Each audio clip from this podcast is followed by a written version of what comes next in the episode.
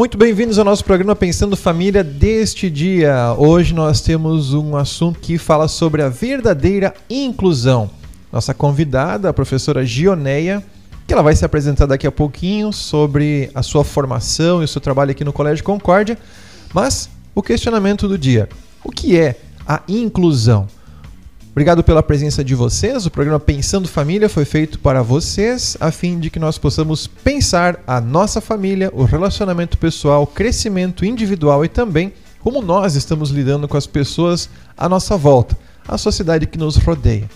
Muito bem-vinda, Prof. Gioneia. A Prof. Gioneia já trabalha aqui no Colégio Concórdia há algum tempinho, está alçando é, novos voos, a gente pode dizer assim, com um atendimento todo especializado. Fala um pouquinho sobre o teu trabalho, Prof. Joné, e se apresenta para os nossos ouvintes. Olá, primeiramente muito feliz pelo convite. Hoje falar sobre esse assunto da inclusão, que realmente é um assunto muito pertinente. Eu acredito que temos bastante dúvidas. Meu nome é Gioneia, sou educadora especial, também sou, sou alfabetizadora e sou educadora de classe comum. Sou pós-graduada em Educação Especial e Educação Inclusiva. Trabalho também como atendente terapêutica com alguns alunos especiais, principalmente autistas. Aqui no Colégio Concórdia trabalho na sala do AE, dando um suporte, um, um, atividades especializadas para as crianças. E é isso, estou aqui na escola já há cinco anos. E hoje, então, a gente veio falar sobre a questão da inclusão, como ela realmente acontece e o que realmente é a inclusão. Prof. Joneia, a tua presença aqui conosco é bem importante porque esse nosso programa tem também intuito de instruir as pessoas a respeito dos termos certos, a maneira como nós nos dirigimos, as situações que nós vivenciamos. A tua atuação aqui no Colégio Concórdia é direcionada para crianças especiais. Mas tem um termo específico para crianças especiais que por muito tempo as pessoas tinham um certo preconceito, mas tecnicamente se diz crianças com deficiência, não é? O termo correto que cientificamente se usa são crianças com deficiência. Porém, ainda existe, de certa forma, por algumas pessoas, um pouco de preconceito quando se fala em deficiência. O termo deficiência vem de déficit. Então, uma criança deficiente é porque ela tem um déficit em alguma questão ou pode ser motora, pode ser neural, pode ser física. Então, mas então por isso que a gente geralmente a gente acaba usando o termo crianças especiais e não crianças deficientes, por questão desse preconceito que ainda existe, na verdade. Certo, na última entrevista nós falamos com a Elis e ela é fisioterapeuta de crianças que são portadores de deficiência. É interessante como ela também trouxe essa mesma questão de que, por vezes, o preconceito aparece dentro da própria família, quando a família não aceita que existe sim uma necessidade de um aporte técnico dentro do desenvolvimento natural da criança e se perde um tempão por causa do preconceito. Nós, com esse olhar dentro do Colégio Concórdia para as crianças que têm uma deficiência e precisam de um atendimento especializado, e o teu trabalho tem sido direcionado para isso, tem proporcionado uma inclusão, a gente pode dizer assim. E esse termo inclusão também, por vezes, ele é interpretado de maneira equivocada. Porque o que, que para nós, em um primeiro momento, parece que é inclusão? Ah, botar uma rampa para que um cadeirante possa subir para a sala de aula, colocar um, é, uma legenda maior nos, nos, nos lugares para que a criança com uma limitação de visão possa enxergar direito, é, trazer um intérprete de Libras para que exista adaptação ao surdo. É, isso, na verdade, agora eu acabei de falar, não é inclusão, né? isso é adaptação. Né? A inclusão, na verdade, é muito mais do que isso. Como é que hoje os livros, os estudos falam do que, que significa inclusão? O senso comum diz uma coisa, mas nós, na verdade, o que, que podemos dizer a atitude da sociedade diante da inclusão? É, pastor, o que tu trazes é bem isso. O que nós, quando nós vamos receber um cadeirante, por exemplo, numa escola, a gente faz algumas adaptações. Nós temos atitudes inclusivas, que são de adaptar um espaço, de conversar, às vezes até mesmo com os colegas. Mas o que nós, educadores especiais, e o que a gente, quanto professor também, a gente busca e tenta sempre fazer é que é o que é o literalmente o essencial da inclusão, que é trabalhar a questão do respeito, de respeitar a diversidade, respeitar a individualidade de cada criança, de cada ser.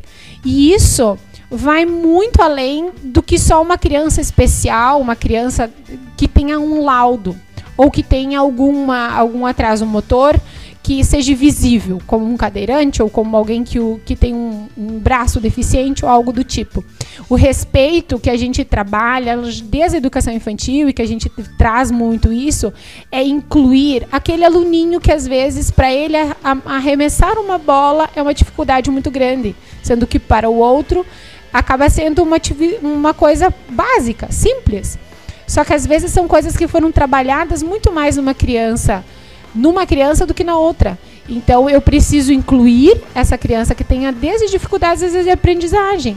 Tem crianças também assim que têm às vezes uma dificuldade muito mais em matemática e não tem em português. Então, é, se destaca mais em algumas áreas e se destaca menos. Então, a inclusão acontece desde ali. Eu sempre gosto de dizer, e eu acredito muito, que se a gente tiver, uh, se a gente educar para o respeito da diversidade, não tem necessidade de a gente falar de inclusão. Porque se eu sei respeitar, se eu consigo respeitar o meu próximo pelas, pelas habilidades e pelas dificuldades que ele apresenta, não tem necessidade de eu falar em inclusão.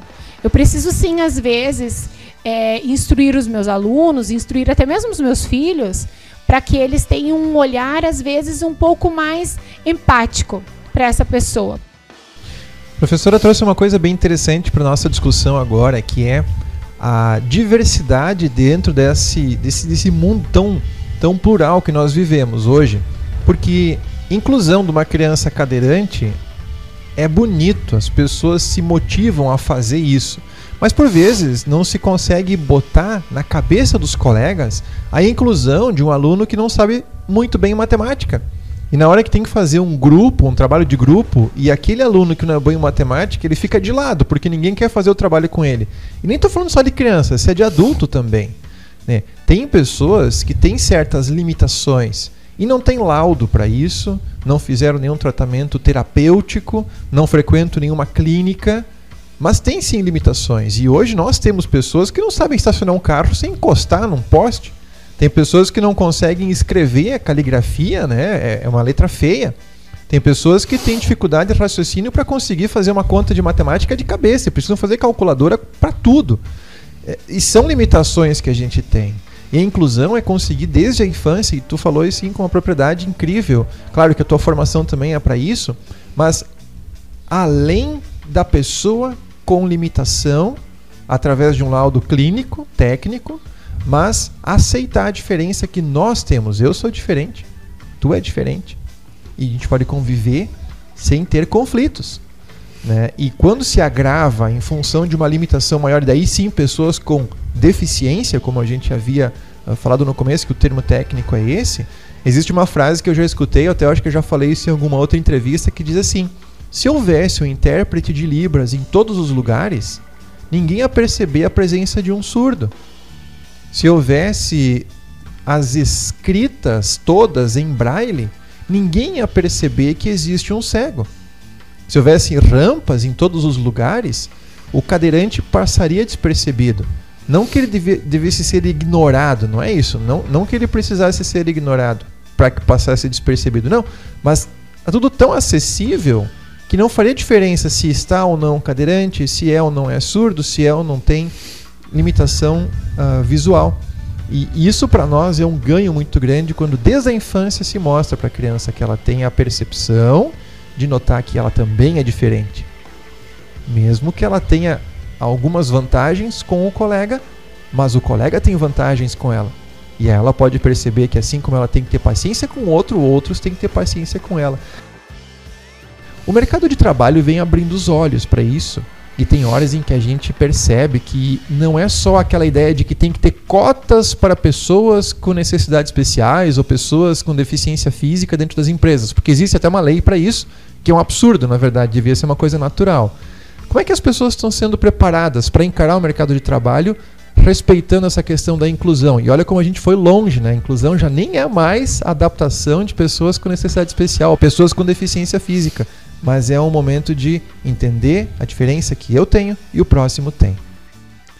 É, na verdade, desde pequeno, assim, a gente eu trabalho com crianças é, pequenas, normalmente a gente começa com atendimentos terapêuticos e até mesmo aqui na escola, é, esse laudo, esse diagnóstico, principalmente, já vem desde quando eles são muito pequenos. Então a gente sempre tenta educá-los e, e estimulá-los para que eles tenham uma vida mais tranquila e mais digamos assim, normal possível, né? Mais independente possível. Essa é a palavra, independência. Independentes, exatamente. Então, assim, a gente sabe que muitas vezes eles vão encontrar barreiras e a gente também tenta prepará-los para essas barreiras, para essas dificuldades que eles acabam apresentando. Então, o mercado de trabalho hoje, sim, é, está abrindo muitas portas e a gente fica muito feliz. A gente que trabalha com crianças especiais, com crianças deficientes, a gente fica muito feliz por isso.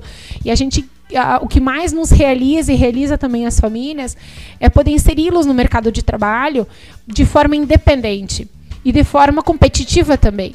Para que eles tenham capacidade, para que eles tenham as habilidades necessárias para isso, para que eles não fiquem à mercê de ajuda dos outros, para que eles não precisam ficar é, se envergonhando por não se sentirem confiantes. Então, a gente trabalha diversas questões na capacidade, a gente foca bastante na, na, nas capacidades dessas, dessas crianças, mas também a gente trabalha muito para a gente superar as fragilidades que essas crianças apresentam, desde pequenas e até mesmo depois de maiores também. Vou imaginar o seguinte, ó, eu não sou muito bom em matemática, nunca fui um gênio na matemática, então eu vou treinar a matemática e com um pouco de treinamento, ou até um um grande treinamento, eu vou desenvolver essa habilidade. Diferente daquele que nunca vai treinar matemática, porque acha que não precisa.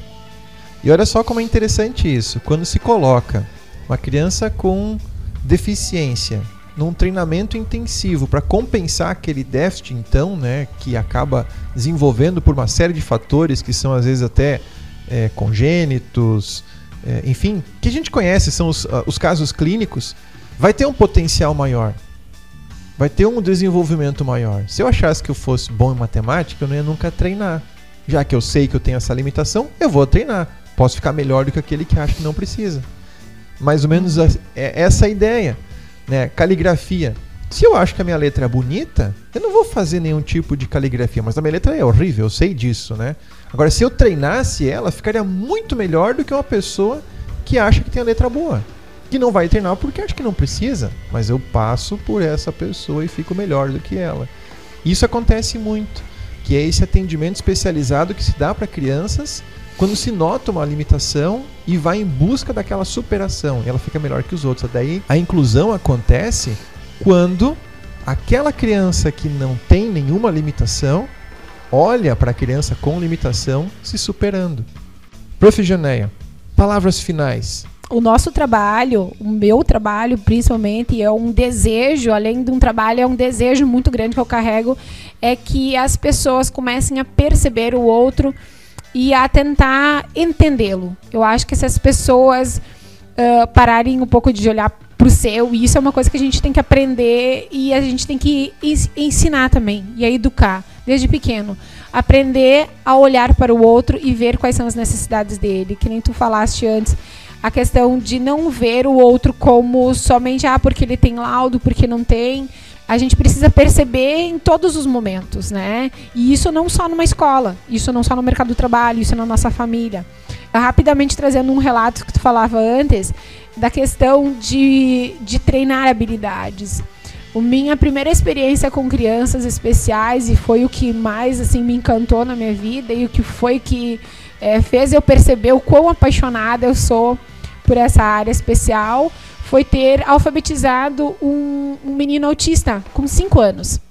Então, assim, ó, ele foi para a escola, o, outros colegas dele já estavam no segundo ano, ele estava no pré 5 e não tinham as mesmas capacidades, não tinham as mesmas habilidades que ele já tinha sido treinado, que ele já tinha desenvolvido. Então, é, ele lia e escrevia tudo. Ele entrou no primeiro ano já lendo e escrevendo tudo, desde a letra cursiva, inclusive, enquanto que tinha colegas dele que estavam lá no segundo ano e ainda tinham muita dificuldade de escrever na letra cursiva e até mesmo de, de leitura.